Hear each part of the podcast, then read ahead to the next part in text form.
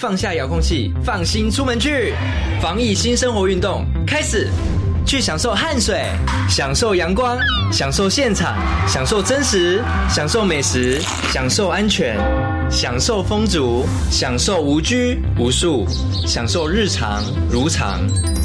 戴口罩，勤洗手，保持社交距离。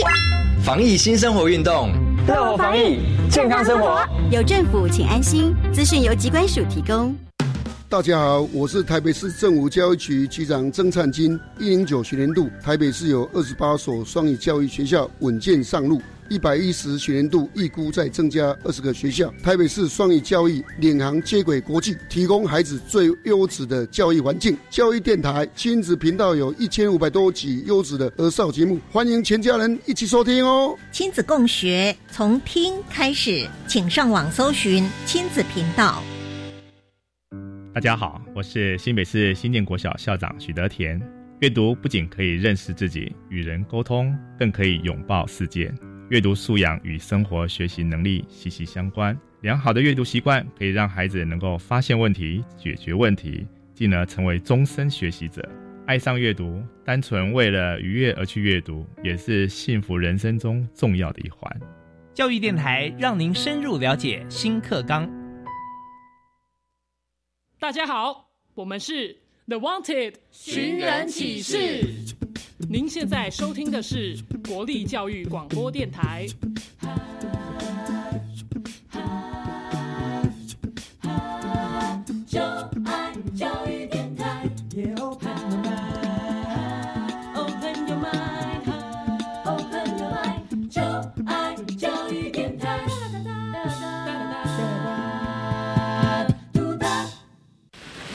为什么海水是咸的？好奇。原来彩虹不只有七种颜色。观察。我对于气候变迁的议题很感兴趣，想要多多了解。探索。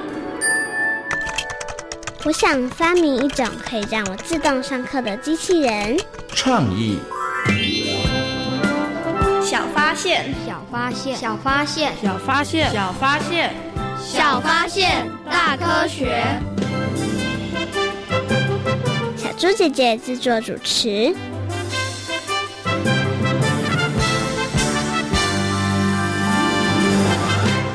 明年我一定要跟我表哥去。张涛昌，你要去哪里？去蓝屿参加达悟族的飞鱼季。这我在课本上有看过。张涛昌，你知道为什么达悟族有飞鱼季吗？这这可能是盛产飞鱼的关系吧？真的吗？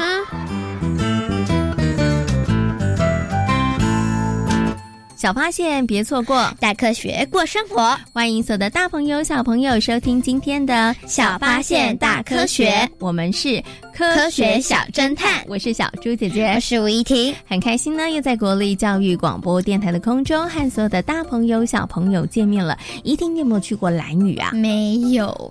那你想不想去蓝屿呢？很想去。哎，为什么你很想去蓝屿啊？因为我想看飞鱼季，听说很热闹。哎，没错。错，其实呢，飞鱼季呢，对于达悟族朋友来讲，真的是非常非常重要的一个祭典哦。那你为什么没有去蓝屿？你既然这么想去？没时间啊，刚好都要上课，所以就没办法去了。哦，那真的有点可惜。可是小猪姐姐很好奇，哎，你没有去过蓝屿，对不对？那你没有参加过飞鱼季，那你怎么会知道蓝屿有飞飞鱼季呢？因为我们的社会课本就有写过啊。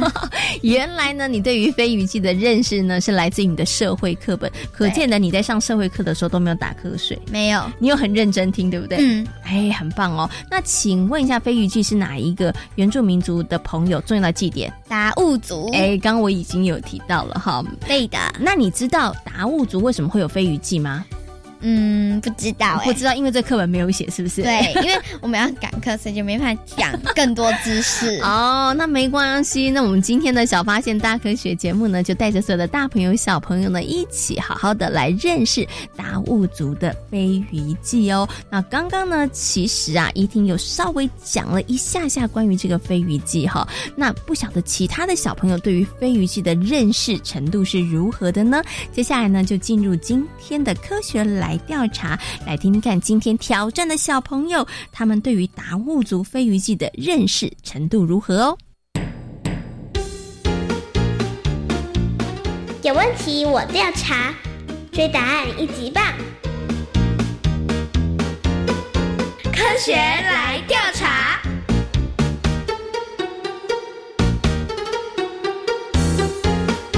科学来调查，总共设有三道关卡，闯关成功就能获得最高荣誉——海星奖。答对两道关卡者是海兔奖的得主。如果只答对一题的话，哦哦，那就请你带回海龟奖，继续好好努力。祝福各位挑战者！顺利闯关成功。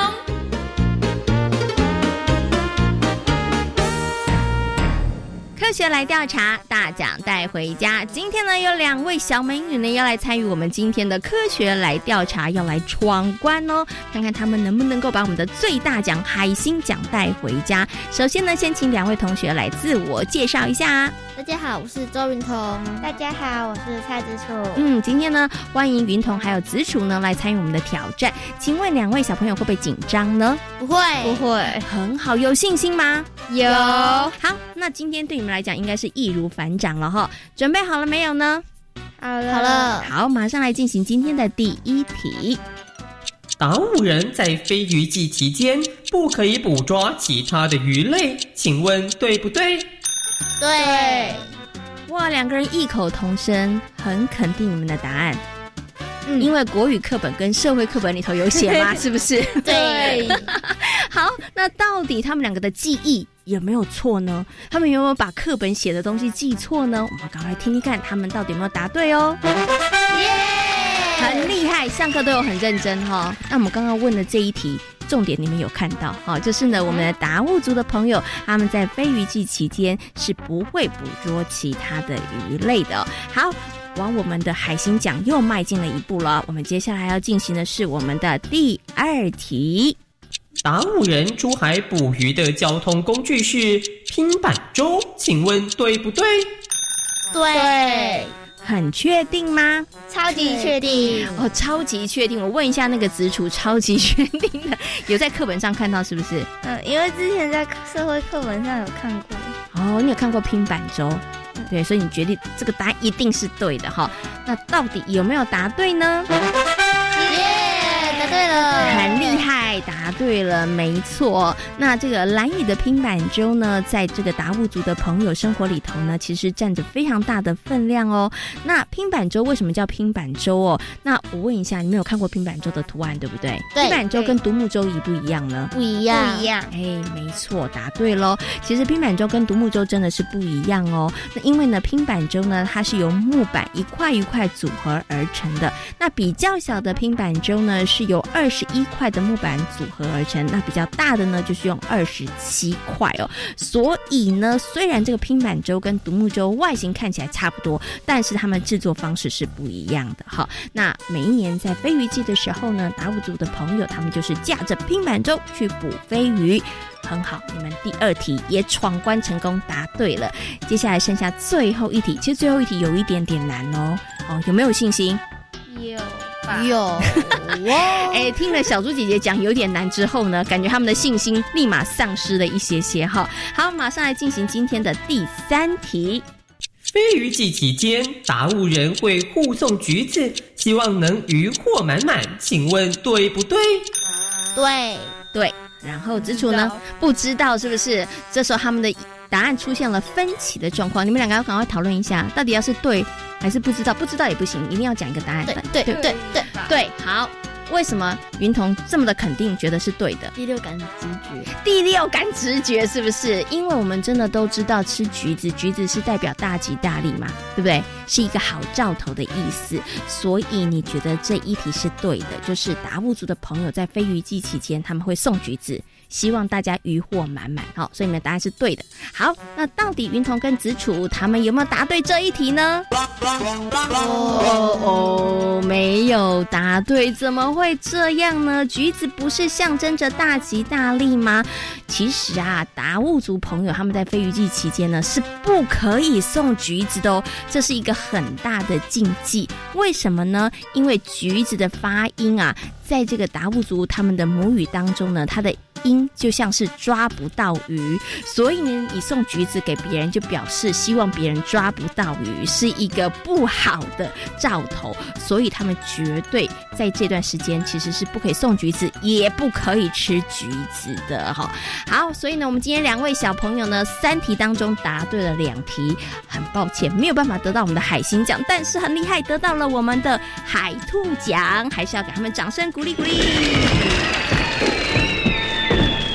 天呢，透过三道问题要带着所有的大朋友跟小朋友呢，稍微认识了解了一下我们的达悟族飞鱼记。其实啊，关于达悟族飞鱼记还有很多值得大朋友跟小朋友可以好好去研究跟学习的地方哦。等一下呢，会继续再来跟大家讨论。那今天呢，也非常谢谢两位小朋友参与我们的闯关活动。科学来调查，大奖带回家，挑战成功。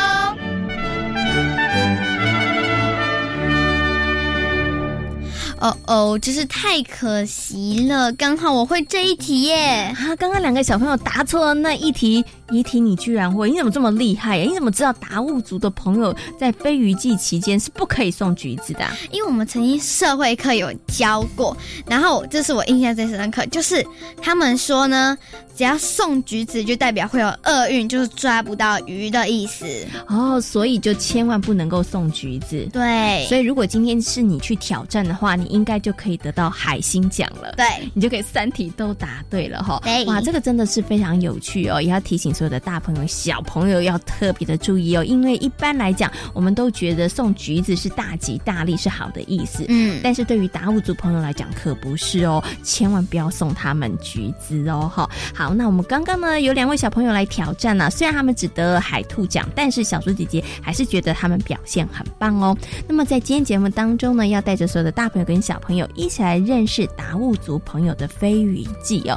请问一下怡婷，你对于达悟族的飞鱼记？有哪一些很好奇想要知道的事情呢？就是因为我们社会课本有在讲男人鱼啊、女人鱼啊跟老年人鱼，我想说，嗯，为什么要这样分呢？有什么差别吗？哦，因为达悟族朋友吃鱼很特别，对不对？对，他们有分成男人鱼、女人鱼跟老人鱼。那到底为什么要这样分？然后是怎么样分？哪些鱼是男人鱼？哪些鱼是女人鱼？是不是只有女人才能吃女人鱼呢？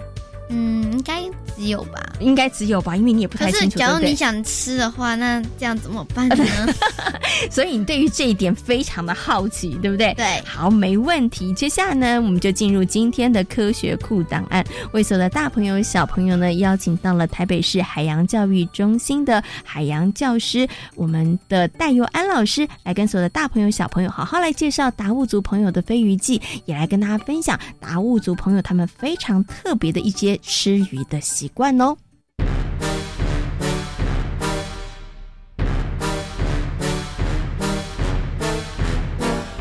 科学库档案。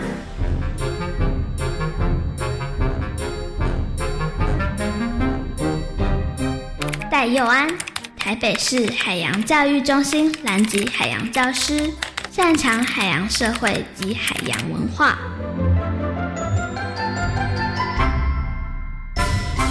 在今天科学库档案的单元当中呢，很高兴的为所有的大朋友、小朋友呢，邀请到了台北市海洋教育中心的海洋教师戴佑安老师呢，来节目当中跟所有的大朋友、小朋友好好来介绍我们达悟族朋友的飞鱼记。Hello，戴老师你好，来小猪姐姐好，各位观众大家好。嗯，请问一下戴老师，你有参与过这个达悟族朋友的飞鱼记吗？呃，我曾经在三年前有亲自去蓝雨呃体验，但是因为他们竞技比较多，所以我们没办法在白天的时候参与。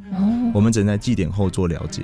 哦，所以一般的游客的话，其实是没有办法参与他们的活动的。OK，好。所以呢，今天呢，戴老师就好好为所有的大朋友、小朋友呢，来介绍这个他曾经参与过的这个呃，我们蓝屿的达悟族朋友的飞鱼记哦。那是不是可以先请这个戴老师跟大家讲一下？哎，可能有些小朋友很好奇喽。为什么达悟族的朋友他们有飞鱼祭这样的活动呢？哦，其实飞鱼记的由来是来自于呃口述历史了哈。那以前就讲神话传说，呃，比较古早的时候啊，蓝屿人是把飞鱼啊所有的鱼类一起做料理，一起做捕抓。嗯，但是这样就会出吃出问题，因为鱼类其实是有新鲜程度的差别，料理时间有差异哈。有一天有一位耆老当天梦到一只黑翅膀的飞鱼，黑人我们就称他飞鱼王吧。嗯哼，他就告诉耆老说：“哎，我们在正常期。”时节中，什么海鲜尽量可以吃，有些不能吃。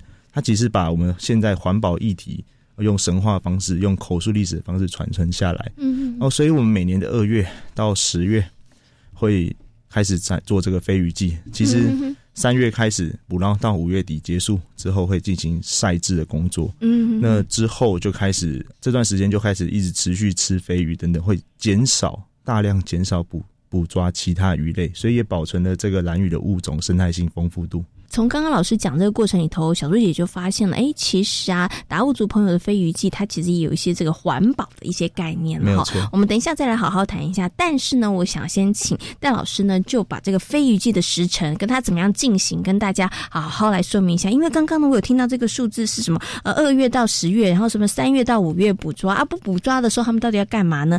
其实呢，这个达悟族朋友他们的飞鱼记的时间蛮长的，而且在不同的时间，他们要做不同的事情哦。那他们到底是怎么样？来进行的呢？那简单来说呢，因为飞鱼会乘着我们的黑潮，黑潮学名叫日本暖流，然后从南往北移动到日本那边。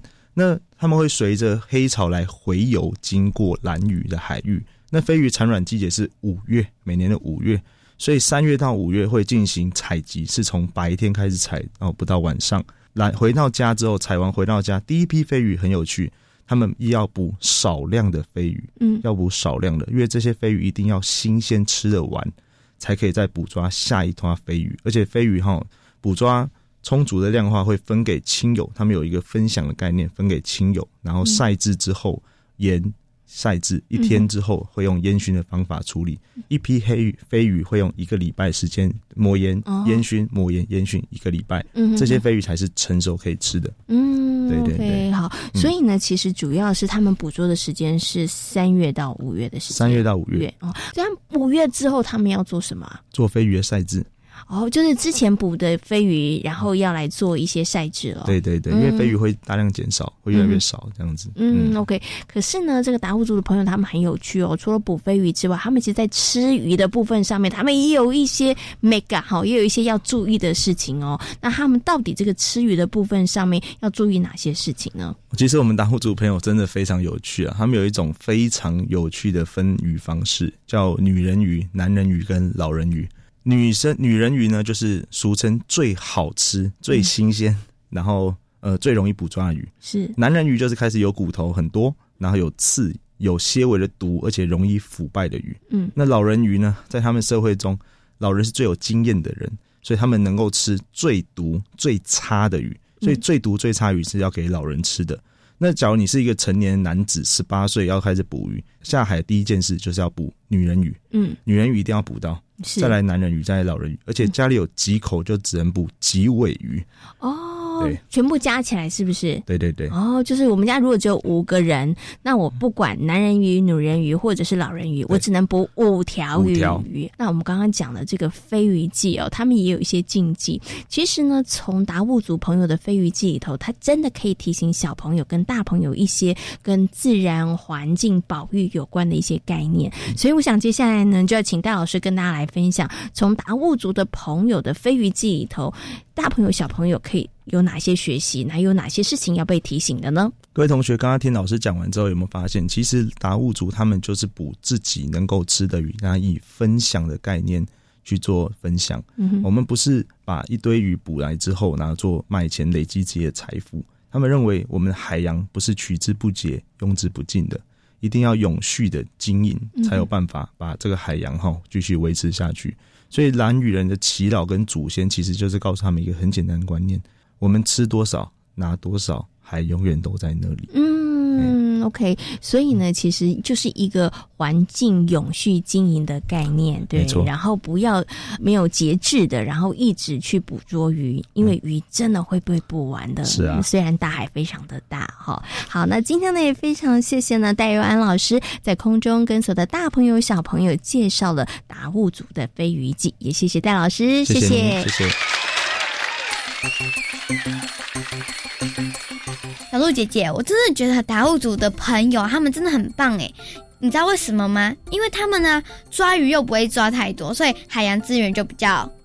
丰富，嗯，就不会很快的匮乏了，对不对？对。其实啊，小猪姐也觉得达悟族朋友呢，他们这样子的一个海洋永续保育的观念真的是很棒哦。也希望呢，大家可以多多的向他们来学习哦。那因为黑潮的关系呢，所以带来了大量的飞鱼哦。那么临海而生的达悟族人呢，也因此有了飞鱼季的文化哦。那飞鱼季呢，对于达悟族朋友来讲，不只是捕鱼活动哦，也是呢达悟族朋友非常重要。的生活文化跟习俗哦，那有机会的话呢，大朋友跟小朋友呢，可以去好好的感受，好好的学习一下哦。那接下来呢，我们要进入今天的科学斯多利的单元哦，要跟大家呢一起来分享关于飞鱼记由来的传说故事。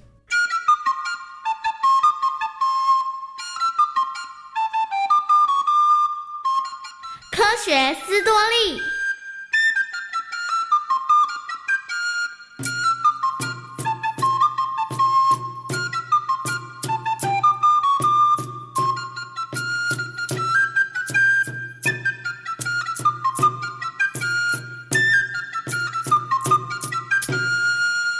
很久之前，当达悟族人刚开始与海洋亲近的时候，族人们靠着在海边捕鱼、挖贝类，以及在山上种地瓜、芋头，维持三餐温饱。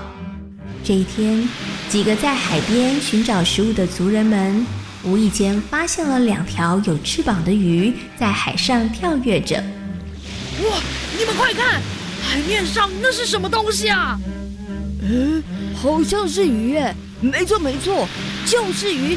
哎，仔细一看，它们身上好像还长了翅膀哎。哎，你们看，好像还有两条哎。我知道了，那一定是飞鱼。力棒棒，大家赶快去抓吧！这么一来啊，我们晚上就可以加菜喽。大家千万别让他们给游走了。没错。哎，飞鱼好像往前方游过去了，大家快点追！看到从未见过的鱼类，族人们兴奋极了。大家满怀期待上前围捕。虽然飞鱼的动作敏捷，但族人们的捕鱼身手也不弱。经过了一番努力，最后只捕到了一只。虽然如此，但是大伙儿还是很开心，高兴地将飞鱼带回家里和其他的族人分享。族人们将飞鱼和其他捕获的鱼，以及在海边拾到的贝壳、螃蟹一起混着煮食，这真是一顿鲜美的海鲜大餐。正当大家吃得兴高采烈的时候，没想到居然有人身体开始出现了不舒服的症状，然后一个接着一个，哎呦，好痛啊！我我也好难过，身上全身长满了脓疮。我也是啊，主人好像都生病了，这这这到底是怎么回事啊？这样下去还得了啊！我看啊，得要赶快去报告长老，请长老想个办法。当长老知道大家是因为吃了飞鱼之后才产生全身脓疮、又痒又难治愈的情况后，他只好宣布，从今以后大家再也不能吃飞鱼了，也把飞鱼当成了一种禁忌的食物。当飞鱼之神看到达悟族人捕捉到飞鱼后，竟然不知道该如何食用，非常的难过。我得想个办法。让达悟族人了解，造物者所创造的每一样东西都是最尊贵的，该怎么做呢？后来，飞鱼之神想了一个巧妙的方法，引导达悟族人正确的食用飞鱼。有一天，当达悟族的长老入睡后没多久，飞鱼之神托梦给了长老。你是谁？你为什么会在这里？我是飞鱼之神，我要你吩咐所有的族人，从现在开始必须遵守我所说的每一句话，不要浪费造物者的赠予，尊重飞鱼，不要让我伤心难过。听到飞鱼之神要族人不要浪费造物者的赠送，长老立刻陷入了两难。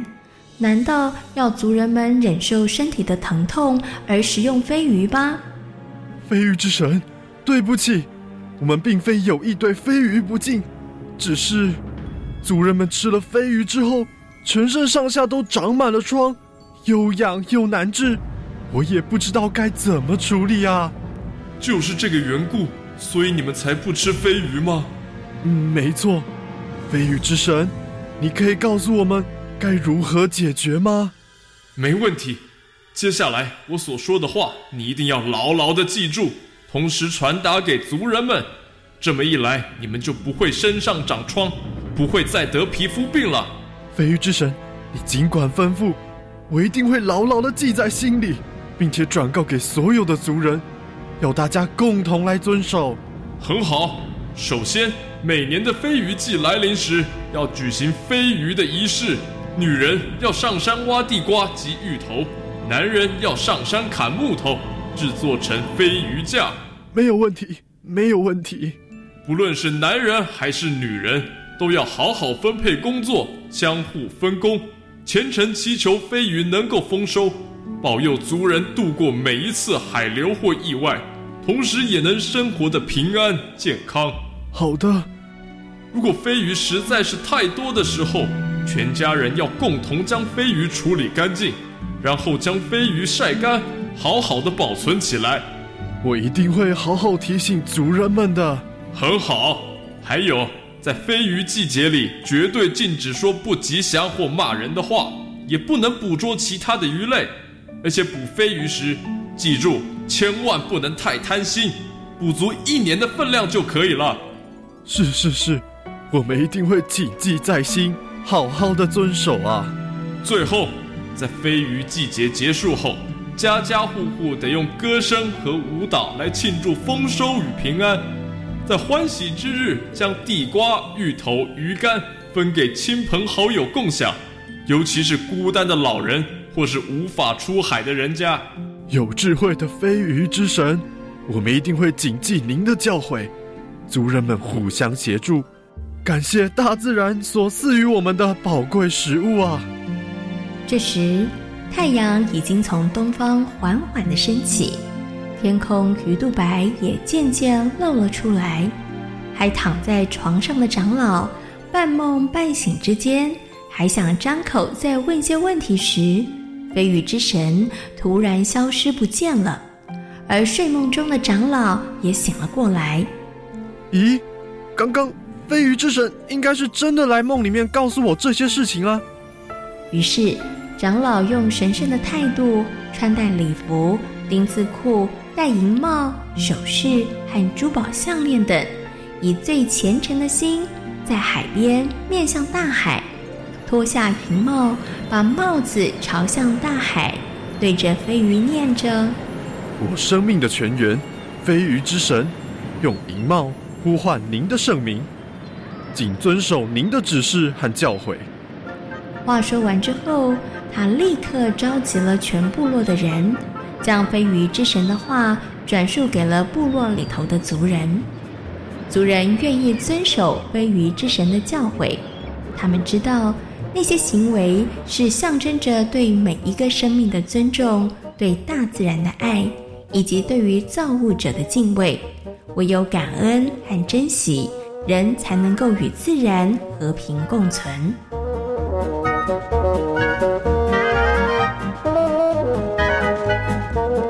在今天《小发现大科学》的节目当中，跟所有的大朋友、小朋友讨论到的主题就是答悟物族的飞鱼季。请问一下，达悟族的飞鱼季是在什么地方举行的呢？蓝屿。没错。那每一年呢，达悟族的飞鱼季大概是什么时间呢？三到五月中旬。没错。那么在飞鱼季期间呢，千万不要送达悟族朋友什么东西呢？橘子。因为对于他们来说，橘子呢可是这个会捕不到鱼的一种厄运的象征，所以千万不要送他们橘子哦。小发现，别错过大科学过生活。我是小猪姐姐，我是吴怡婷。感谢所有的大朋友、小朋友今天的收听，也欢迎大家可以上小猪姐姐游乐园的粉丝页，跟我们一起来认识海洋哦。我们下回同一时间空中再会，拜拜。